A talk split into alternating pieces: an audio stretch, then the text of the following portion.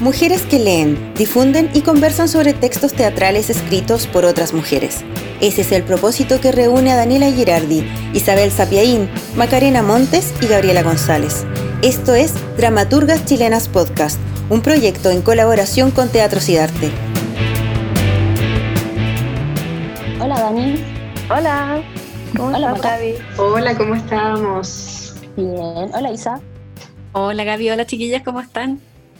Bien, bienvenidas ustedes y todos quienes nos escuchan a través de este podcast Dramaturgas Chilenas, eh, que cada semana nos reunimos a leer y comentar textos teatrales escritos por mujeres. Aquí lo estamos haciendo en la virtualidad por la contingencia sanitaria en la que nos encontramos, pero con todas las ganas de poder incentivar en ustedes la lectura de los textos que eh, recomendamos cada semana.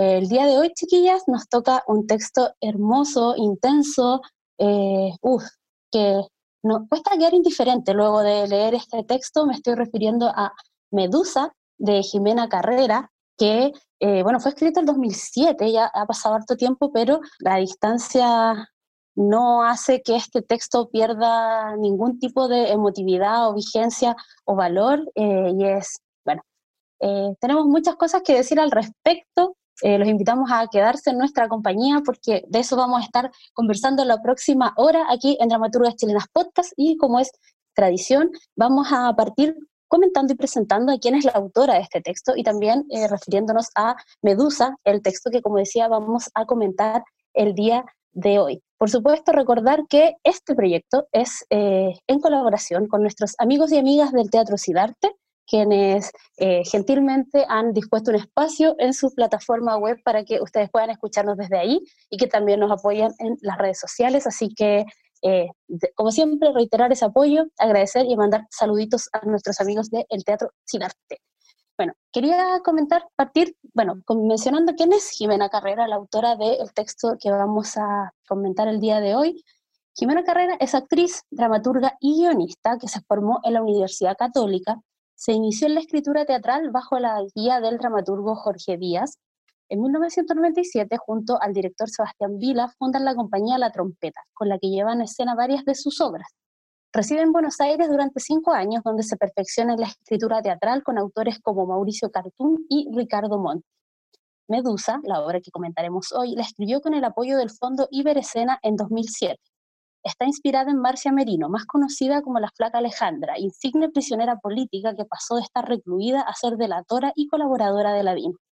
Debido a esta condición letal de reconocer a través de la mirada a los opositores a la dictadura que terminaban muertos, es que la dramaturga tituló la pieza Medusa, aludiendo al monstruo que según la mitología griega convertía en piedra a quienes la miraban fijamente a los ojos.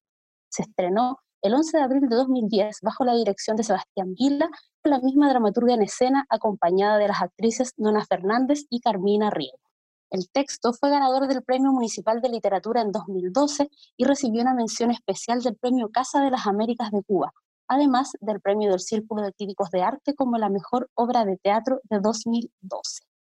Jimena Carrera divide hoy sus labores entre la dramaturgia, el guion de televisión y la docencia. En 2018 fue parte del equipo organizador del encuentro Women Playwrights International Chile, evento que reunió a cerca de 200 dramaturgas de todo el mundo en nuestro país. Actualmente es parte del equipo organizador del próximo encuentro que se realizará en Canadá el año 2021. Chiquillas, ella es Jimena Carrera. ella es la mujer detrás de este texto que hoy nos convoca y que nos convoca emocionalmente desde tantos lugares. Eh, también es parte de nuestra estructura de programa eh, comentar un poco cómo la estructura de este texto, cómo está presentado y esa misión la tiene cada semana nuestra querida Isa. Isa, te doy el pase para ir con eso. Eh, muy bien, el texto de Medusa es un texto como más bien tradicional que sigue como ciertos parámetros en donde tenemos un conflicto que se va desarrollando y que presenta una situación dramática sumamente tensa, muy tensa, que bueno, después vamos a poder indagar un poco más en eso. Eh, se divide en cinco escenas y tenemos a tres personajes, que son eh, tres mujeres ex militantes que son abducidas por, por la DINA, que son quebradas después de la tortura y son sometidas a, a salir a porotear, como, que es como, como se le llamaba, como al ejercicio de que las llevaban en autos en las calles a reconocer ex militantes del MIR o del Partido Socialista, por lo general. El texto, como, como bien decía, se inspira en el caso de la flaca Alejandra, pero también toma las historias de otras dos, eh, digamos, delatoras, eh, que son Luz Arce, que, que pertenecía al Partido Socialista, y María Alicia Uribe, eh, apodada la, chica Carola, que era del MIR. Entonces, bueno, en, la obra tenemos como una situación dramática en la que ellas tres viven en un departamento, por orden, por supuesto, de los agentes de la DINA, y ellas tienen que permanecer encerradas y solamente cada cierto tiempo eh, los agentes los van a llevar afuera para que reconozcan gente, bueno, y la delaten. Eh, entonces, tenemos una situación en la que, por supuesto, eh, ellas están, se encuentran como en un estado de conciencia y un estado como emocional sumamente alterado porque no quieren estar ahí, porque están bajo, bajo coerción, bajo amenaza y porque sus familias, en el caso de, de dos de ellas, están amenazadas también. Bueno, conforme la obra avanza, van pasando distintas cosas, como por ejemplo, una, se da a entender que una de ellas intentó suicidar porque está al borde de la razón y, en realidad las tres están al borde de la razón. Finalmente tienen la posibilidad de huir porque un cura eh, a una de ellas le, dice, bueno, eh, estoy dispuesto a ayudarlas e incluso a exiliarlas siempre y cuando testifiquen en contra de la DINA. Y eso a ellas, a las demás, las asusta muchísimo que porque por un lado eh, también temen que sus antiguos compañeros que aún están vivos eh, las quieran matar por haberse convertido en traidoras. Y por el otro lado, les temen, por supuesto, a la Dina y temen eh, que las vuelvan a llevar al, al, gallinero, como ellos le llaman, que es el centro donde estaban recluidas, sea Villa, Grimaldi, sea Londres 38, y mm, creo que esos son como los sitios más emblemáticos, por lo menos. Y finalmente están discutiendo esta posibilidad y ahí el texto termina con un final incierto, eh, dejando como al espectador con la duda de qué pasa, deciden huir o no.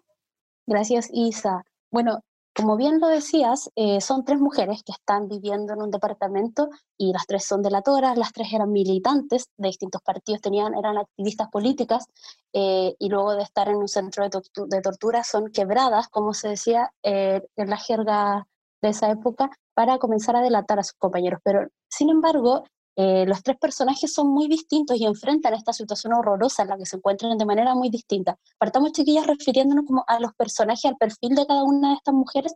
Eh, Dani, ¿te gustaría partir eh, refiriéndote a Carmen?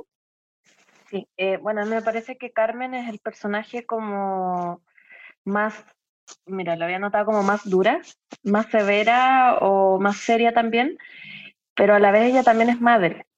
Y de hecho la obra parte como con un conflicto de ella de que está preocupada por su hijo porque un extraño le ha regalado autitos de juguete y ella teme que sea alguien que le está mandando un mensaje como para, para decir sé, quién eres y sé lo que estás haciendo y que teme una represalia contra ella a través de su hijo. Por lo tanto, eh, tiene como ese lado también donde sale toda su sensibilidad, pero para el resto de las cosas es muy es muy severa, incluso con las otras dos mujeres, como que ella es la que se encarga un poco de las cosas ahí en el, en el departamento. Tiene las llaves, por ejemplo, y siempre es, a la que le tienen que contar las cosas, como la que temen que se enoje por algo.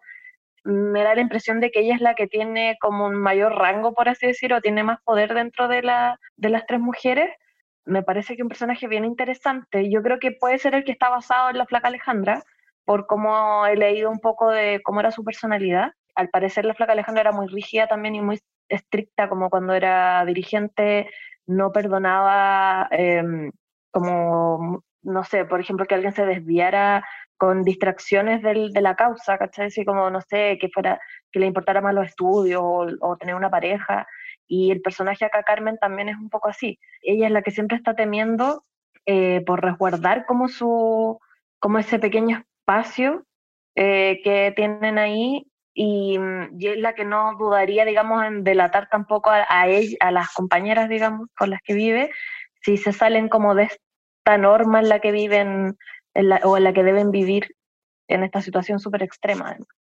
Sí, Carmen parece ser como eh, la, la, el personaje más pragmático, es como estamos en esta situación, es horrible, pero como desde ahí juega y se mueve, es como necesito, mi hijo está en, está en peligro o eh, si alguna de estas chicas se, sale, porque eso igual es importante decir, porque la dictadura ejercía tal nivel de coerción en estas mujeres, era que eh, las tres, las que mencionó la Isabel la Flaca Alejandra, la Luz Arce y María Alicia Uribe, eran como una suerte de pack, entonces, o así al menos lo plantea el autor en la obra. Entonces, como si alguna de ellas decide dejar de delatar, eh, a, todas las a todas las devuelven al centro de tortura, al gallinero. Entonces también eso las pone a ellas mismas en una situación como de mucha tensión. Entonces Carmen es como la que entiende estas reglas y se mueve ahí, está siempre tratando como de eh, contener a las otras o contener todas las situaciones para que no cambie nada. Ya están siendo delatoras, pero aún así están mejor que en un centro de tortura, entonces es como la más pragmática en ese sentido. Maca, Nina es otro personaje que es está en otro, en otro registro emotivo al menos eh, en, esta obra, ¿no? Sí, eh, yo creo que Nina, dentro de las tres personajes de esta obra, es una de las más inocentes eh, y es la que tiene más miedo también. Em, a raíz también de que en la, en la misma obra aparece descrito un gato que se llama Che, que es muy divertido que, que se llame así. Eh, Nina un poco se enfoca en tener una relación con él, de distraerse con, con, este gatito, o también con las canciones que los otros departamentos en donde están ellas en ese edificio, eh, trata un poco de salir de esa rutina un poco monótona, un poco eh, asfixiante. Creo que los diálogos también son muy decidores y Nina trata todo el rato quizás de salir de esta sensación de culpa, se refleja también mucho en las acciones del gato que está escondido, lo justifica. Eh, también me da la sensación de que Nina es de las más jóvenes y por ende también hay una cierta melancolía y desperdicio de su juventud. Me, da me dio esa sensación cuando leí el texto. Muy tratando como, siento todo el rato de, de generar una nueva normalidad en su vida a pesar de que está en dictadura, a pesar de que tiene que ser delatora y pensando mucho también en sus papás. Nina también tiene algo bien en particular en donde no, eh, no, no, está casada, no tiene hijos, no hay una historia romántica importante detrás, eh, pero sí es media juguetona. Ellas, a pesar de que son delatoras, igual pueden salir, entre comillas, pueden tener esta como vida normal, pero siempre con culpa, siempre eh, creo que solo pueden salir una vez a la semana, lo que hablaban también en la obra. Entonces, como que cada vez que salían, siento que Nina, o al menos lo que decía en el texto, es la que más lo disfrutaba. Y mm, creo que se debe también a, esas ganas como de querer vivir a pesar de estar como en una situación muy compleja, muy asfixiante, muy, que, muy amenazada todo el tiempo. Entonces, es inocente, en un momento le regalan unos aros, nunca se da cuenta que esos aros estaban también usados, como que cree todo, cree todo, eh, es muy inocente y creo que mm, eso genera entre las tres también que, bueno, ya hablamos de Carmen, pero creo que también con Mariana, que otra de los personajes las mantiene igual en tensión, porque se reafirman, creo yo, Carmen y Mariana en sus convicciones cuando a veces la ven media como tambaleante a la Nina. Eh, creo que es un, personaje muy clave también para que las otras dos se puedan desarrollar. Siento que también como que, o sea, no sé si la retan directamente, pero están ahí como, pero Nina, ¿cómo es esto? En fin, siento que es un personaje que también hace que las otras dos salgan a flote y que muestren más su carácter y las podamos conocer mejor. Y precisar que efectivamente, como dice Maca, se plantea en el texto que estas mujeres tienen posibilidad de salir como a entre muchas comillas, divertirse, eh, que lo hacen una vez al mes y que van con los, con los jerarcas de la, de la, de la DINA, no, no, van siempre solas. Entonces, sí, es bien interesante lo que dices, Maca, como respecto a Nina. Yo también eh, siento que a, veces pienso que esa ingenuidad de ella eh, es como una necesidad, como que es su forma de no llegar al límite, de no irse a la punta del cerro, ¿cachai? De no devastarse completamente. Y el gato, bueno, el, el copete también, la música, como que son como las formas que encuentran en esa realidad tan horrenda que está viviendo. Bueno, el tercer personaje que completa esta obra es Mariana. Eh, Isa, que eh, no sé si coincides, es la que al menos física y emocionalmente manifiesta eh, de mayor forma esta devastación, esta intolerancia ya a la situación en la que están viviendo. Sí, Mariana es la que está mm, derechamente volviéndose loca.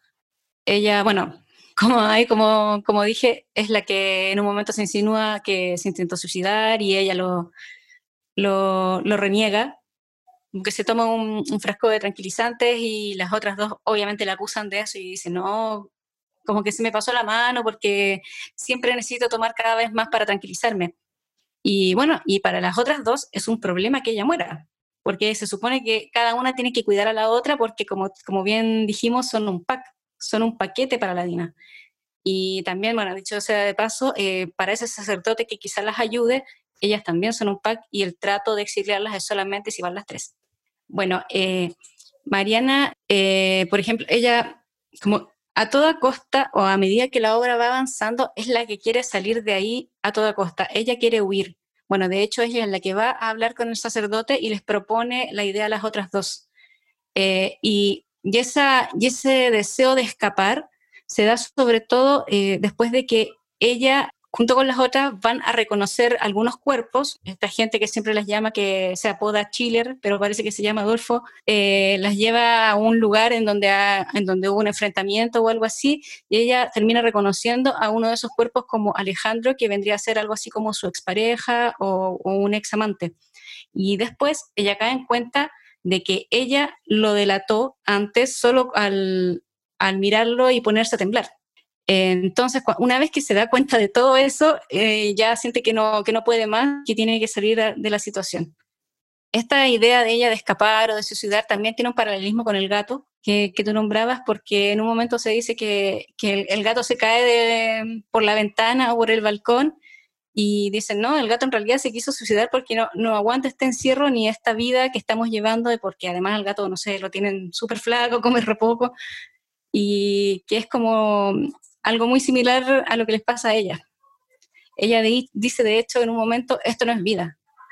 Como esta no vida de estar siempre como siendo obligadas a estas cosas terribles es algo que con lo que ya no dan más, ninguna de ellas.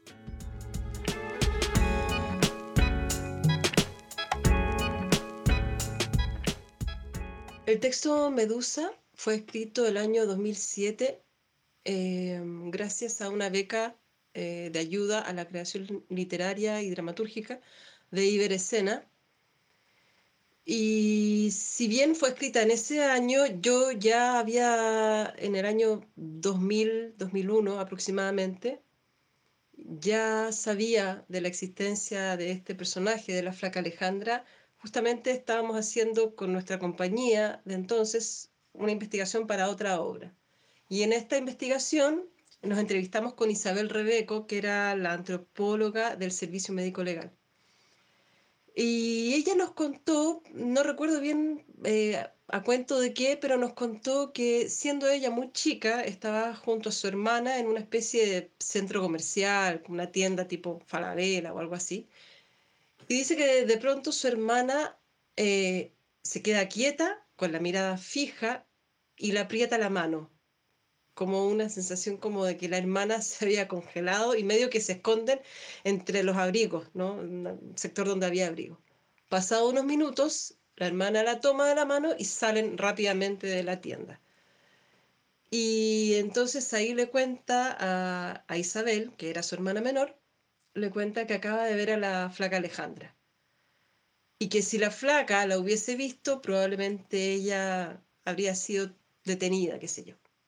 Entonces, a partir de eso me surgió la obsesión eh, de escribir una obra sobre este personaje cuya mirada tiene la capacidad de literalmente matar a otra persona.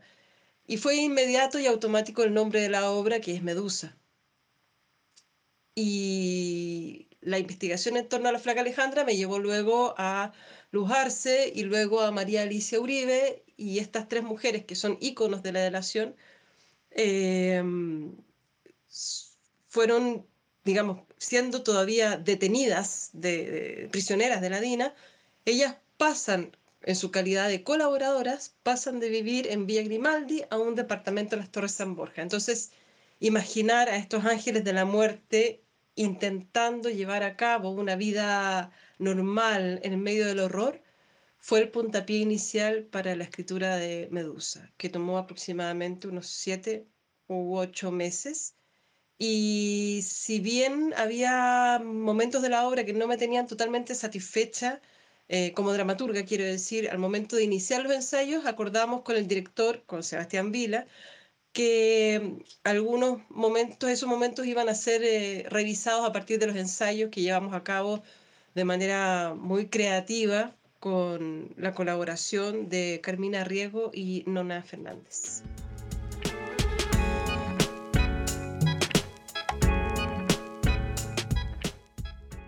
La voz que acaba de pasar, que acaban de escuchar ustedes, es Jimena Carrera, la autora de Medusa, el texto que estamos comentando el día de hoy, quien gentilmente se puso a disposición de este programa para contarnos cómo fue su proceso de escritura de este texto que eh, le valió muchísimos reconocimientos, como mencionamos al comienzo de, este episodio. Estamos haciendo Dramaturgas Chilenas Podcast, un proyecto radial en colaboración con el Teatro Cidarte que busca eh, la lectura y la conversación y reflexión a propósito de textos teatrales escritos por mujeres chilenas.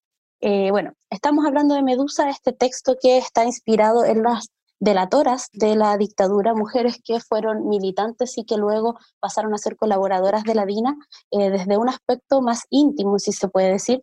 Y bueno, chiquillas, quería proponerles que ahora nos refiramos como a la situación de esta obra, porque eh, a mí me parece que esta obra es una obra que tiene muchísimo suspenso. Uno está constantemente viendo a estas mujeres que están siendo amenazadas eh, desde distintos puntos de vista, desde eh, una persona que las mira en la mesa al lado, hasta un sacerdote que les, ofrece exiliarlas eh, a cambio de que delaten. Entonces es una, es una situación muy, muy dramática, muy, muy tensa.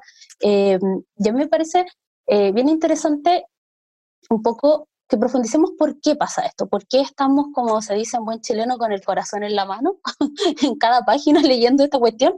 Eh, y creo que tiene que ver con la idea de las estructuras dramáticas y la idea del conflicto de una obra. Y aquí me voy a poner súper ñoña porque me lo voy a permitir porque estaba en clases estudiando esta cuestión para poder, para poder opinar con mayor conocimiento sobre las obras. Y bueno, eh, las clases, en unas clases que estoy tomando, eh, se habla que eh, el conflicto es como finalmente lo que mueve a la obra y lo que le permite funcionar bien. Y la característica que tiene que tener este conflicto es que, bueno, uno es que esté claro y dos es que eh, el conflicto presupone dos, una oposición de fuerzas y que estas fuerzas deben ser equivalentes. Y a mí me parece que ahí está la gracia de esta situación, porque la idea de dejar de ser delatoras es tan intensa y tan peligrosa como seguir siéndolo. Entonces creo que no, no, sé, no se me ocurre otras fuerzas más equiparables que esa. Entonces, durante todo el desarrollo de la obra, tú no sabes cuál de las dos fuerzas va a ser la que va a imponerse. De hecho, el final es abierto, o sea, ni siquiera al final sabéis qué va a pasar. Pero es como que no hay nada que te permita como anticiparte y decir, ay no, sí se van a ir o no van a seguir o alguien las va a traicionar. Es como, son tan, tan equivalentes, el conflicto está tan, tan claro y tan definido que genera eso, que con cada escena, con cada diálogo, con cada nuevo intercambio, tú seguís en esa situación de tensión y de angustia y de incertidumbre. No sé si a ustedes les pasó lo mismo, chiquillas, pero yo estaba así como angustiadísima leyendo esta obra. ¿Dani? Sí, Gaby, totalmente me pasó lo mismo. Bueno, además también estamos en un contexto de encierro y como que sentía como que el encierro se hacía más brígido todavía, no sé, como ya tanta locura. Pero sí, estuve todo el rato muy tensa porque siento, bueno, es que es una situación muy extrema. Es como, siento que te plantea una situación de un poco de callejón sin salida, porque independiente de la decisión que tomes, tienes consecuencias muy grandes.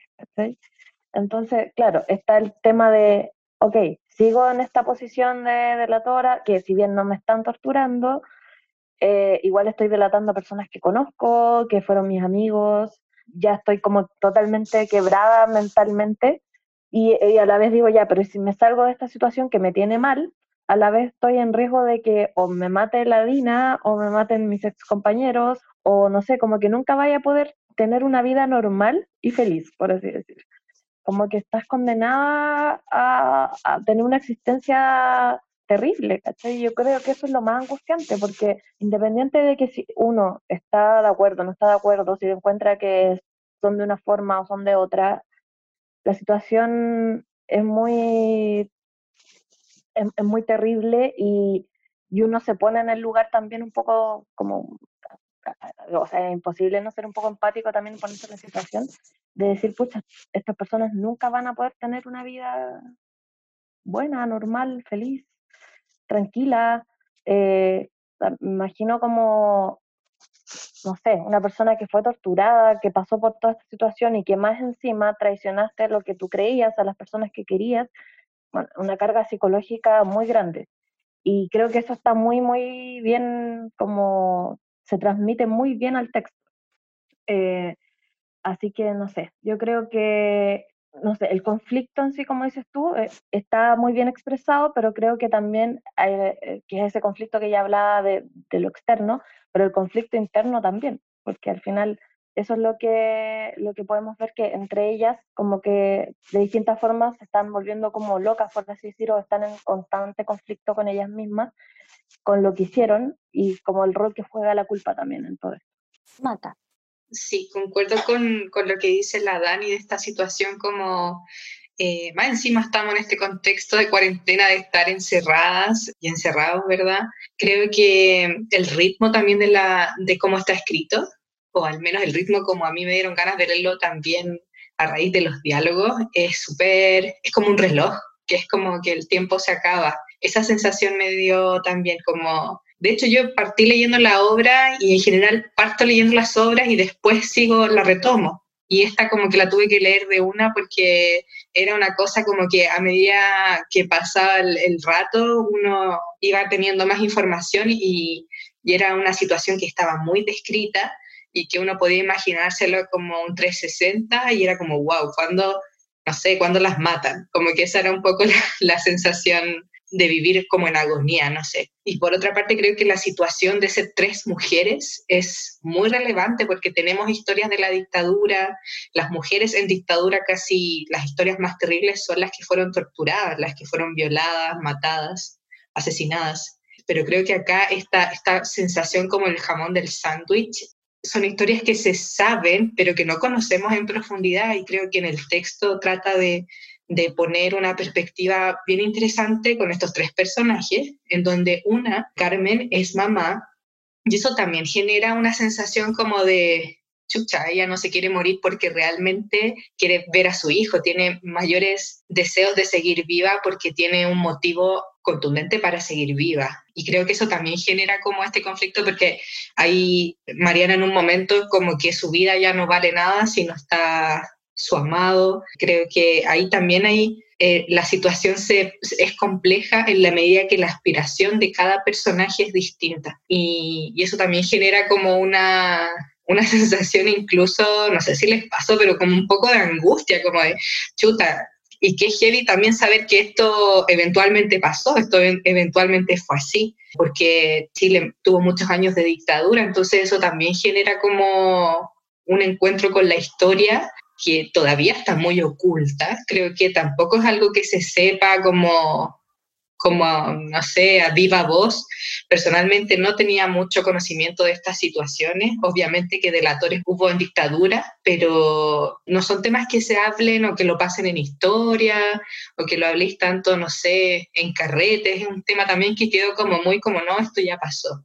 Y creo que también eso es lo lindo del teatro. En el teatro chileno también es cuando más he visto de dictadura, más que en una sala de clase. Y creo que en esta, en esta obra escrita por esta mujer y el rescate de mujeres en dictadura delatoras, me parece muy interesante. Lo pasé, es, es, como terrible leerlo, pero igual lo pasé bien, en el sentido de que como que genera estas cosas en la guata, como de, mm, quiero saber qué va a pasar, y, y muy como, chucha, esto pasó, como literal.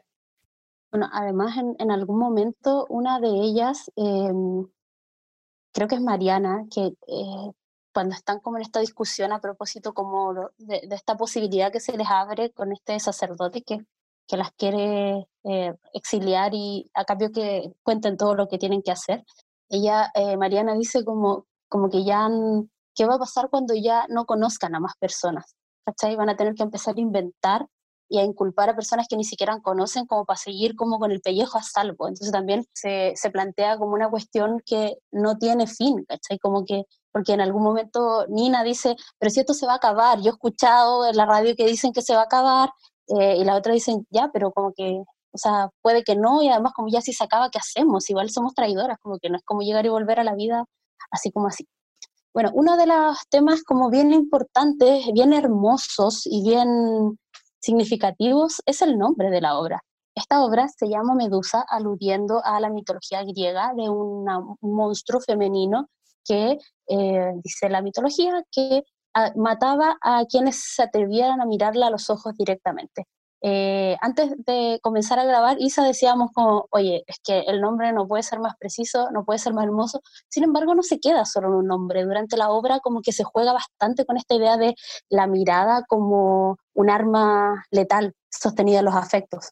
Sí, hay un, hay un pasaje de la obra, Mariana estaba hablando sobre la labor que hacen, no sé si, si referida a Alejandro, que por supuesto murió porque ella de alguna forma sin querer los indicó que él era un militante, dice, decía que lo que más le gustaba de mí eran mis ojos, mis ojos, y fueron estos ojos los que lo mataron. Ahí, claro, ahí tenemos claramente la referencia al título de la obra que, como, dijo, como dijiste, eh, nos encantó y juega con esta idea de que, ellas son como esa gorgona, como ese, ese ser que es solamente el horror y que lo único que se puede esperar de ellas es que, es que maten a los otros con, la mirada. Y bueno, y es interesante, por supuesto, el, el vínculo con, este monstruo, porque, bueno, reponiendo un poco como la, historia de la medusa, ella era, se supone que un, un, ser junto con otras dos hermanas que eran las gorgonas, eh, que se supone que ella era, bueno, hay distintas versiones, pero en una de ellas ella era una, una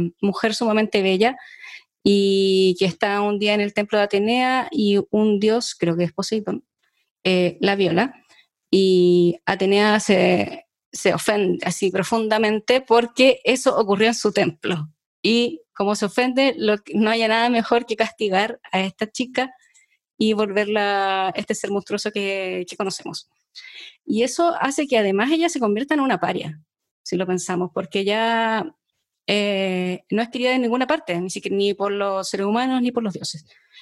Al igual que como estas tres mujeres, que no son queridas en ninguna parte, como bien lo expresa la obra. O sea, ellas saben que, que en ningún lugar van a poder estar tranquilas porque ya no pertenecen a ningún sitio. O sea, son, son mujeres que ya están descentradas, de cualquier lugar y en ninguna parte van a poder tener eh, un apoyo. Y además aquí, eh, claro, se castiga a, ellas que son víctimas en, primera instancia y se juega ahí como con una doble faz. También hay una referencia eh, con esto de Medusa y de la mirada a, a los niños. Una de las personajes dice que no quiere encontrarse con su hijo porque la mirada de los niños es muy transparente, entonces el niño evidentemente va a eh, manifestar que ella es su mamá o que la conocen y eso podría ponerlo en un riesgo muy, muy, muy grande. Dani. Sí, estoy totalmente de acuerdo con lo que dijo la Isa y, me parece muy bien también rescatar un poco el mito de Medusa. Bueno, eso daría como para otro programa, porque hay un tema como muy potente de feminismo ahí, pero bueno, en otra ocasión quizás lo podemos conversar. Pero lo que yo quería decir es que, bueno, leí eh, como una entrevista que le hicieron a la autora Jimena Carrera, y ella decía lo siguiente, decía, bastaba que alguna de ellas reconociese a algún antiguo compañero de militancia, incluso conocido en la calle o en algún otro lugar, para que esa persona fuese detenida de inmediato. La mirada que mata, un poder no menor. Como que creo que eso resume mucho como el tema de, o la importancia de los ojos y todo este tema con, con Medusa. Mata. Sí, eh, bueno, igual como decía la Dani, quizás da para otro podcast, otro programa, hablar completamente sobre la figura de Medusa, pero quisiera rescatar también a raíz de que son mujeres en dictadura, que además de la información que pueden tener, eh, son mujeres que generaron autonomía en su actuar, o sea, tenían una visión también de mundo en donde querían cambiarlo y estaban eh, en el MIR o eran socialistas, mujeres con opinión, con una visión de mundo que a mí me parece interesante y hace también de esta medusa eh, una mujer que está posteriormente muy entre la espada y la pared y que simplemente es. Y creo que esa misma historia de ellas las vuelve medusas porque son mujeres que en Chile en general, sobre todo en la época, no eran tan común. Creo que también el contexto en donde ellas habitan es en un Chile que está totalmente preso por eh, la dictadura, pero creo que eh, también estaban presos con esta concepción de familia. Incluso Nina en un momento dice, a mí no me gustan los niños. Eh, y creo que para la época también es, es bastante radical. No, no, sé si derechamente son feministas, el, el, feminismo en Chile ha llegado bien tardío, pero creo que el, título es realmente decidor al momento de uno terminar de leer la obra, porque Medusa para mí es un personaje con mucho carácter y es un personaje que a pesar de que está como está, tiene, una, tiene sentimiento y tiene una posición también ante la vida. Entonces creo que hay un, hay un poder inmenso en estos tres personajes que las une y que también genera como a esta gran medusa compuesta tal vez de varias como hemos hablado en muchas ocasiones, como esta mujer con, con, muchas, con muchos personajes dentro, con muchas emociones, con muchas sensaciones. Eh, creo que resume muy bien lo que las mujeres intentan en esta obra en particular eh, combatir todo el rato. Creo que hay una, un tira y afloja importante que genera esta tensión, ¿verdad? La angustia, como de querer seguir leyendo. En el momento en que se montó la obra, me imagino como de querer verla hasta el final, porque cada una tiene su, una característica bacán y, y poderosa. Y creo que eso también es importante recalcarlo. A pesar de que podríamos estar hablando otro programa entero de esto, lo quería decir. Está bien, hay espacio para todo. Eh, bueno, escuchándolas también se me ocurre como un paralelo extra adicional a lo que hemos conversado entre esta historia de Medusa, que fue una mujer abusada o una criatura abusada, porque hay distintas versiones como del asunto, y también como estas mujeres que dejar de ser delatoras y volver a los centros de tortura implica para ellas el riesgo de ser abusadas, porque el abuso sexual ha sido, o sea, fue parte de, de las formas de tortura que tenían los agentes de la dictadura, bueno, en ese tiempo y también ahora, o sea, pensemos lo que pasó en octubre del año pasado, donde, bueno, no sé ustedes, pero el miedo de ir a las marchas era que te llevaran presa porque si eres mujer iban a abusar de ti. Entonces creo también como que uno puede hacer como esa, ese paralelo con la violación, ¿cachai? Respecto como a las mujeres, que es como, en este caso de Medusa fue como un, un sistema como de castigo, de exclusión, y en el caso de estas mujeres era una amenaza extra al estar siendo, al estar siendo detenidas. Entonces, creo que también como el título se cuela por diversos, desde diversos puntos de vista en el resto de la obra, y eso yo encuentro que lo hace muy significativo.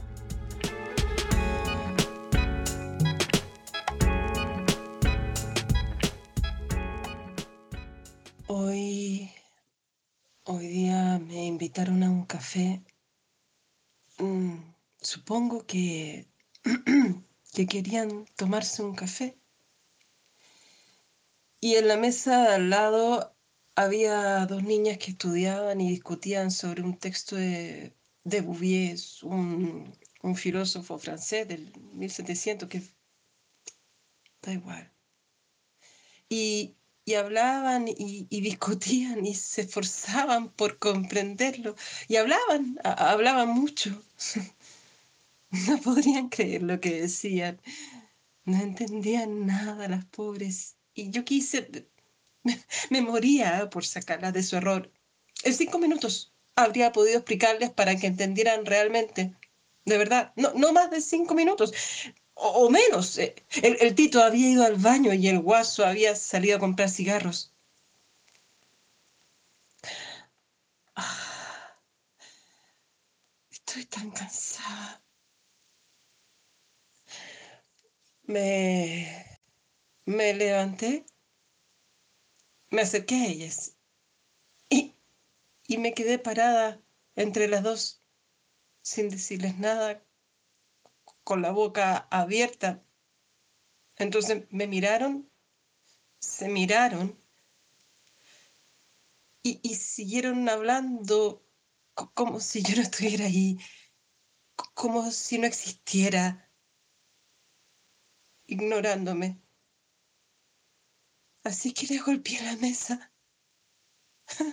sí, le golpeé la mesa y las tazas de café saltaron. ¿Y saben qué hicieron?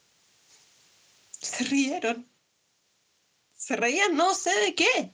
Yo, yo lo único que quería era sacarlas de su error. Era que entendieran que lo que Bouvier llama la total degradación del hombre es el ser en cuanto animal, porque para él el límite está en la condición animal, visto como la capacidad o, o, la incapacidad más bien de no poder relacionarse a través del verbo. Según Bouvier, desde el momento en que el lenguaje verbal se instala en el hombre, aparece en el...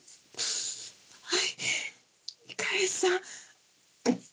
desde el momento en que el lenguaje se instala en él, se establece el límite. Pero no es así. No es la aparición del lenguaje verbal lo que determina el límite, sencillamente porque no hay límite.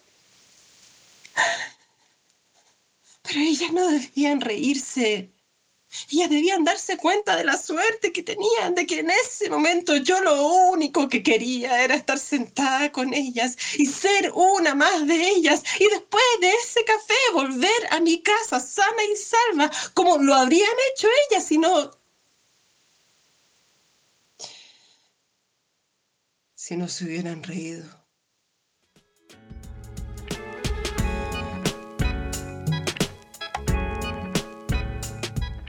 Pasaba Jimena Carrera, eh, quien gentil, gentilmente nos eh, leyó dramatizadamente su parte favorita de la obra. Y oye, las dramaturgas que actúan eh, se pasan con, esta, con estas lecturas dramatizadas que son como bastante bacanes, bastante entretenidas. Así que bueno, le agradecemos mucho a Jimena por su colaboración.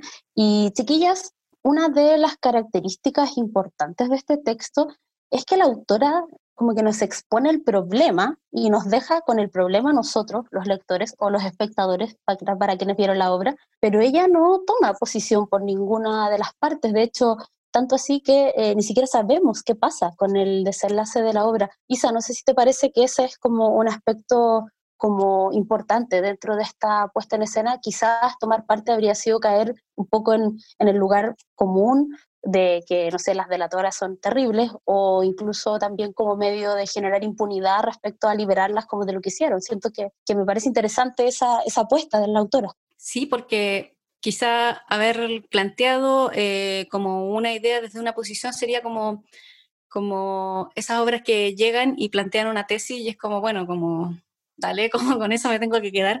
En cambio, acá eh, sí me gustó mucho eso de que como que expone esta situación sin llegar a, juzgar a los personajes, pero tampoco lo justifica, como que el interés eh, no está ahí.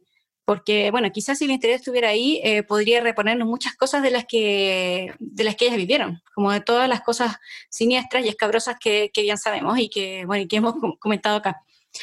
Y eso es súper bueno porque eh, la obra se concentra como en la cotidianidad de, las tres y de, y de su psiquis que está quebrada. Y eso creo que además lo hace más interesante porque quizá en vez de, mostrarnos una situación límite y terrible, lo que hace es mostrarnos como el horror de cada día, que es el horror que ellas viven eh, que han, o que vivieron eh, durante mucho tiempo y cómo esa situación se pudo perpetuar en sus vidas y, que por supuesto las destruyó bueno, eso, me gusta mucho que la obra no, no, no se explaye en juzgar lo, lo abyecto, lo denesnable que ellas nos pueden parecer, porque además eh, nos permite quizá cambiar, como, o no sé si cambiar de posición, pero no llegar eh, a decir, ah, no, yo creo que, que, son traidores y por lo tanto hay que repudiarlas, sino que intentar eh, comprender en parte a qué se debe todo lo que hicieron hay una apuesta igual bien interesante de la autora que tiene que ver con las quiénes son víctimas y victimarios, que todos finalmente, o sea, los tres personajes son victimarias de un montón de gente, pero también son víctimas. Y Dani, bueno, te quería preguntar un poco por eso, eh, a propósito de lo que grabó Jimena, que es eh, un extracto de una parte bien clave de, de, de, de la obra, en que Mariana es el personaje que está más desbordado, que ya no exporta más la situación, es como la con la que uno tiende a empatizar más rápidamente, como por el horror que está viviendo, que ya ni siquiera, no sé, en un momento como que se orina involuntariamente porque está así de colapsada. Sin embargo, ella cuenta que eh, fueron la llevaron a un café, los jerarcas de la DINA o los tipos de la DINA que andaban con ella, se pasaron a tomar un café y la dejaron sola un segundo y había unas niñas al lado hablando como de un autor, un filósofo, y estaban como discutiendo y, Mariana conocía a este autor y sabía que las niñas se estaban equivocando y como que quiso ayudarlas, se paró al lado de ellas, eh, pero con una corporalidad que evidenciaba el trauma que ella está viviendo, entonces las niñas no la pescaron y se empezaron a reír y ahí como que la autora abre una posibilidad como que ella se molestó tanto que incluso estuvo a punto de delatarlas y ponerlas en riesgo. Entonces los personajes transitan moralmente todo el rato, permitiéndonos verlos en esta doble faceta de victimarios y víctimas a la vez. Sí, yo creo que es súper importante esa, esa parte de la obra, como dices tú, y porque, bueno, hay una deshumanización total me imagino que es muy común en las personas que han vivido un trauma muy grande, como en este caso la tortura. Eh, me imagino que es como que te sales un poco de ti y también abandonas lo que te hace ser persona humana, ¿cachai? Y porque te bloqueas como para, para poder sobrevivir al final. Y yo creo que es lo que les pasaba también cuando sabían que estaban delantando a gente muy eh, cercana, conocidos, amigos, etcétera, exparejas o lo que sea. Eh, porque uno podría decir, ya, pero ¿cómo? Así son personas queridas por ti y, tú sabes lo que les va a pasar, incluso lo más probable es que los maten, incluso lo más probable es que nunca sepas qué les pasó. Pero claro, yo entiendo que hay ahí eh, esta deshumanización que decía, a ver, como que tu mente con un mecanismo de defensa se abstrae como de esa situación y quizás no ves la realidad como es. Ya estáis totalmente como en desconexión con, con la realidad. Eh, y me parece muy interesante también lo que decía la Isa. Eh, me gusta también el planteamiento de que al final la autora lo que, lo, lo que entiendo yo que pretende es poner esta situación particular, porque además por algo también eligió ese momento en donde ellas estaban viviendo juntas, estaban en este proceso, eh, no toma partido por ninguno de los dos, no te dice esto es bueno, esto es malo. Me parece bien, porque uno como lector o como lectora puede tomar su propia, propia decisión. Yo no sé tampoco si lo tengo tan claro, porque me parece que como la vida misma nada es tan blanco ni tan negro. O sea, no, encuentro que es muy difícil poder tomar una posición en este caso, porque yo puedo decir es terrible lo que hicieron, pero también puede decir es terrible lo que les pasó. Entonces ahí uno como que transita y también ahí por eso me encantó al final también, porque siento que también nos dejas como ya, ¿qué, ¿qué pasó? Pero al final hay una salida como correcta, hay una decisión correcta que ellas puedan tomar, decir como me voy, me quedo, pienso en mi familia, pienso en, en mí, pienso en, en, no seguir delatando gente, no sé, me parece que al final también hay un planteamiento como de un tema que seguramente mucha gente como que le va a interesar conversar después de leer esta obra. Maca, eso es bien interesante, ¿no? Esta idea de em, esta complejidad y esta dualidad en la que uno, no sé, a priori si a lo mejor yo te digo, oye, hubo mujeres que delataron en dictadura a sus compañeros de partido, uno podría pensar, oh, qué malas personas, qué terrible, qué traidoras, eh, sin embargo, cuando te metís como en la intimidad de estas, estos personajes, en este caso, sus vivencias pasadas, sus contextos, eh, claro, como que lo que dice muy bien la Dani, como eh, es difícil preguntarse como, ¿cuál hay salida? o qué malo, es más malo lo que ellas hicieron, es más malo lo que ellas están viviendo. Creo que, ¿cómo, ¿cómo te llega a ti esta idea como de esta dualidad de estos personajes que son a la vez víctimas y victimarios? Sí, o sea, es, un panorama complejo, pero a mí muy personalmente me pasa que en ocasiones las historias que nosotros y nosotras tenemos sobre la dictadura, cómo se llevaron a cabo eh, las torturas, lo que pasó en el Estadio Nacional, por ejemplo, eh, son historias desgarradoras como, como injustas. Creo que también está el peso porque fue algo que pasó y que pasó muchas ocasiones, en donde mucha gente murió siendo torturada para no delatar. Entonces creo que ahí está el conflicto uno, de los conflictos del por qué uno a veces dice, ya, son, son unas malditas delatoras, unas medusas, pero igual pasaron por algo, o sea, tienen su pasado, eh, también fueron torturadas, les dieron esta opción, me imagino que creyeron que fue la mejor y al ser, me pasa tampoco que no, sé si es la mejor o no, porque claro, están libres, no están siendo torturadas, pero aún están en su propia cárcel moral, como bien decías Gaby. Entonces, eh, creo que es difícil cuando uno ya tiene ese ejemplo, o al menos como son las militancias. Me imagino que en el MIR también hay un concepto eh, paradójicamente militar y estricto, en donde si tú eres y te quieres entregar a la causa, o sea, hay ciertas reglas. Y creo que mm, no sé, por ejemplo, en películas, me acuerdo en esta película donde creo que se llamaba Hitler o aparece Hitler, en donde finalmente todos deciden matarse en el búnker porque era parte de, de rendirle pleitesía y era parte del plan que todos tenían del nazismo en general. Como que hay un ideal detrás importante y creo que también juega mucho con eso la obra, o sea, ¿tu ideal vale o vale más tu familia? Porque, o vale más tu hijo o tu pareja o las personas que tú quieres o tú misma. Entonces, siento que de alguna u otra forma, al menos en la obra como se ve, ellas eligieron estar ahí en vez de, estar, de seguir siendo torturadas y asesinadas, quizás buscando de alguna manera la esperanza de poder salir viva de todo eso. Porque en, dictadura la, la calidad de control de la información, o sea, la gente no sabía que estaba pasando esto.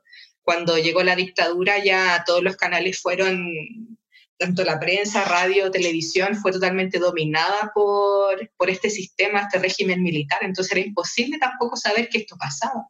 Eh, no podían llegar y decir, oye, me están torturando, sálvenme, eh, como ese episodio que tú cuentas, Gaby, de, de, que estaban estas chicas en este café y ella queriendo también debatir, eh, pero estando con un trauma en el cuerpo total, entonces Creo que esa relación víctima-victimaria es profunda y lo que hace y mueve los diálogos del texto y que generan esta sensación como de, en realidad no sé qué partido tomar, como que yo habría entendido que si son del MIR, las torturan hasta que se mueran, como que, o socialista también, es como lo que uno piensa desde, desde estar como comprometido en una causa, desde ser también como parte de un ideal, y porque eh, es lo que uno entiende también, o sea, por eso también murió mucha gente, entonces, no sé, uno está como contrariado todo el rato y creo que como, como dice Dani, eh, el final también es lo que te deja más marcada o marcado porque estáis todo el rato esperando que se solucione, onda, realmente van a ser unas malditas delatoras o van a estar tratando de, de pelear por sus ideales y no cacháis como que queda ahí súper abierto, como te contaron la historia y queda abierto porque yo creo que depende de cada persona. Eh, un poco cada uno sabe dónde le aprieta el zapato, cultura popular, eh, pero aquí es, a niveles de grandes toneladas, o sea, con una, un aspecto moral importante en donde uno queda como pensando mucho después de leer la obra, como, ¿qué habría hecho yo? No tengo idea. Ojalá nunca me pase. Sí, y lo que tú decís, Maca, es muy, es muy real como en esta idea en teoría de las militancias, porque uno también podría pensar como lo que, lo que tú decís, que es como, sí, pues uno piensa que los del MIR son como los más rudos, entonces como que está antes la muerte antes de delatar, pero eso lo piensa uno que está en su casa grabando este podcast por Zoom, ¿cachai? Como que no te, nadie te está siguiendo, nadie te está, nadie te está infringiendo dolor, es como, es, es demasiado complejo eh, tener opiniones tan, taxativos al respecto. Dani. Sí, como para complementar, bueno, es que eh, es muy difícil ponerse en una situación tan extrema, porque cuando uno está en un contexto que no le es como decir tú, Gaby, o sea, estamos en nuestra casa, estamos bien, nadie nos está haciendo nada, entonces es muy difícil ponerse en, en esa situación de qué haría yo si me torturan, por ejemplo, que eh, también espero que nunca pase. Em, pero lo que quería eh, complementar a ver, siento que el planteamiento al final de la, de la obra es hasta dónde somos capaces de llegar por sobrevivir. Así como que eso es un poco también, es casi como qué harías tú. Y creo que eso es muy complejo por lo que yo decía recién. No, creo que es muy fácil decir yo tomaría esta posición sin haberlo experimentado. Y de hecho, en un momento leí algo que hablaban al respecto y decían, ¿por qué hubo, por ejemplo, eh, militantes que los torturaron y no delataron, no, no dijeron nada, no traicionaron nada, y por qué otros sí? Yo creo que al final también depende de muchos factores y ahí eh, esta persona hablaba y decía, bueno, pero es que también depende de la persona. ¿cachai? Y como de las herramientas emocionales que tú traías antes también de toda esta situación.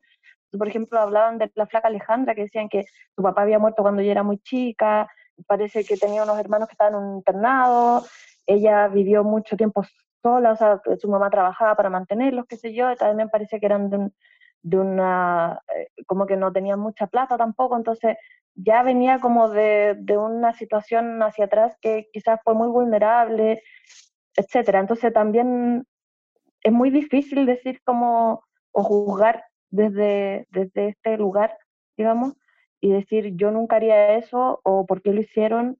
Insisto, no sé si se trata de justificar, pero también uno puede entender por qué se llega a cierto punto.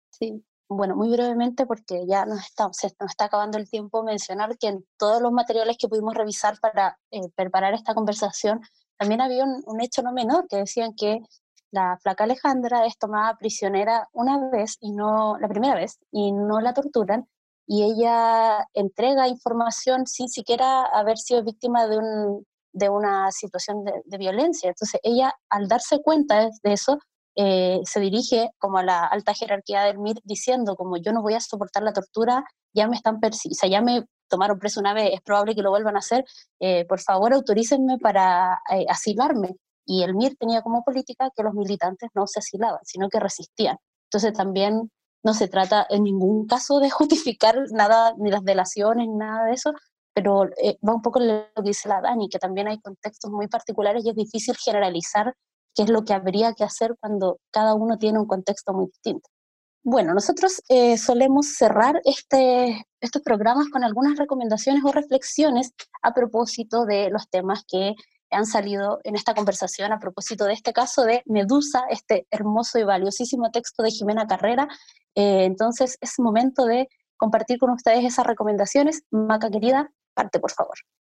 Sí, bueno, yo aprovechando esta colaboración con el Teatro Sigarte, para el segundo semestre está programada la obra Flaca Alejada, que está inspirada en Flaca Alejandra, también esta relatora de la dictadura, que es una obra que todavía no se estrena, se iba a estrenar en un principio para el estallido, pero, o sea, para el mes del estallido, ocurrió el estallido y no se pudo, después en marzo, abril, para, para el primer semestre del teatro, y llegó la pandemia, así que es una obra que ha estado cancelando sus estrenos, pero que se espera en el Teatro Sidarte, si es que se puede por condiciones sanitarias, cuarentenas, etcétera, se va a dar el segundo semestre Flaca Alejada, que está bajo la dirección de Tomás Espinosa y es de la compañía Geografía Teatral. Así que es un, una recomendación a futuro, eh, recomendación futura, pongámosle, porque todavía no se estrena, pero esperemos que ya sea el segundo semestre. Gracias, Maca. Dani, tu turno.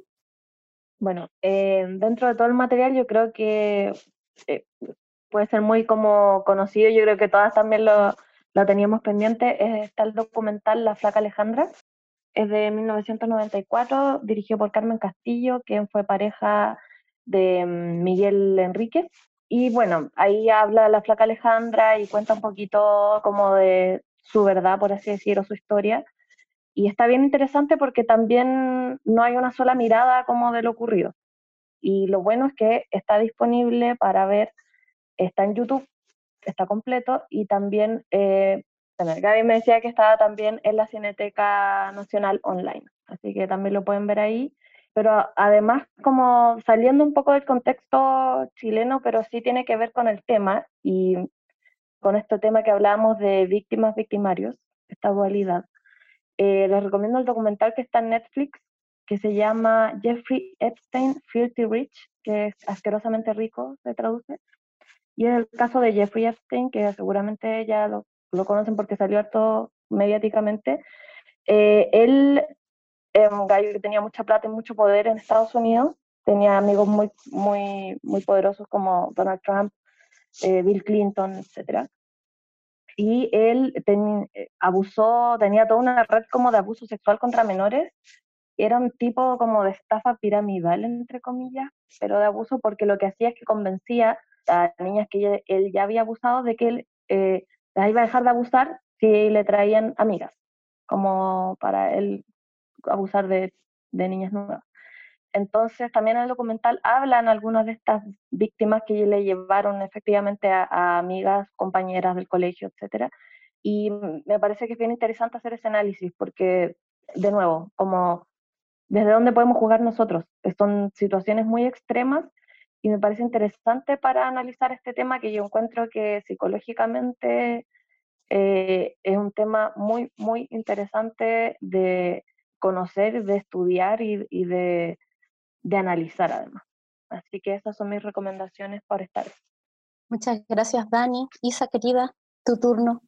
Bien, eh, yo quería recomendar eh, un texto, un reportaje de Alejandra Matus, eh, que es sobre la flaca Alejandra, Alejandra y se llama Las Imperdonables. Y está disponible en la web casosvicaría.cl, que es una web ligada a la serie de los archivos del Cardenal y eh, pertenece a la Facultad de Comunicación y Letras de la Universidad de Diego Portales. En esa web están bueno, recopilados muchos de los casos de la Vicaría de la Solidaridad que inspiraron bueno, la serie y uno de los textos es este que les comento de Alejandra Matus, que da bueno, muchos detalles sobre la historia de la flaca Alejandra y reúne como distintas fuentes. Como una de ellas es justamente una como ex compañera de, ella de, del MIR, que creo que ella misma delató, pero que después como comenta algunas cosas sobre como qué significó para ella eso y qué significó después cuando la flaca Alejandra pidió perdón eh, públicamente.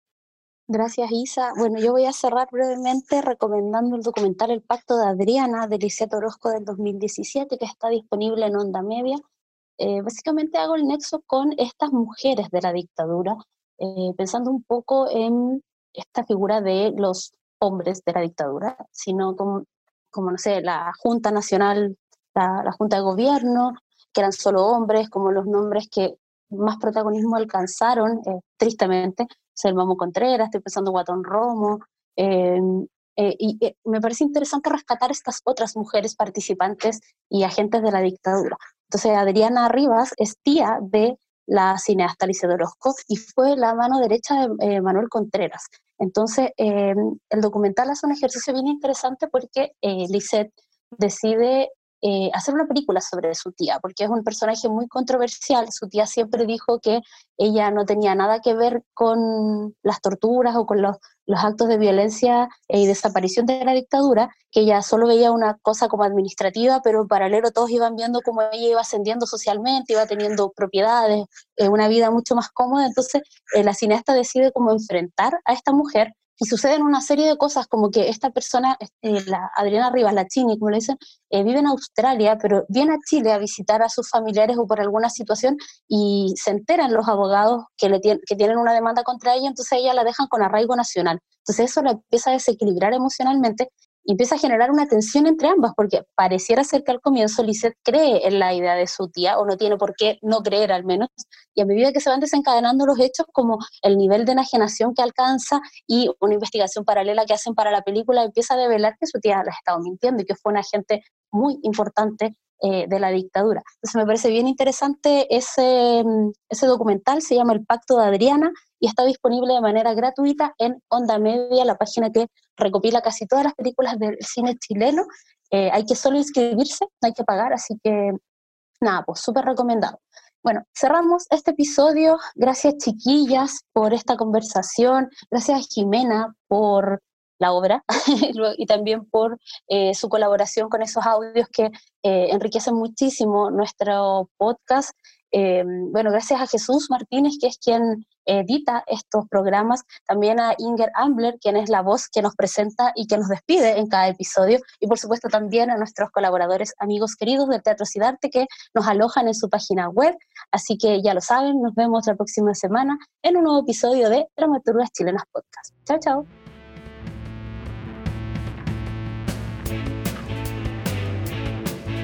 Esperamos que hayas agregado un nuevo nombre a tu lista de libros para leer y disfrutar. No te pierdas el próximo capítulo donde seguiremos revisando textos de dramaturgas chilenas.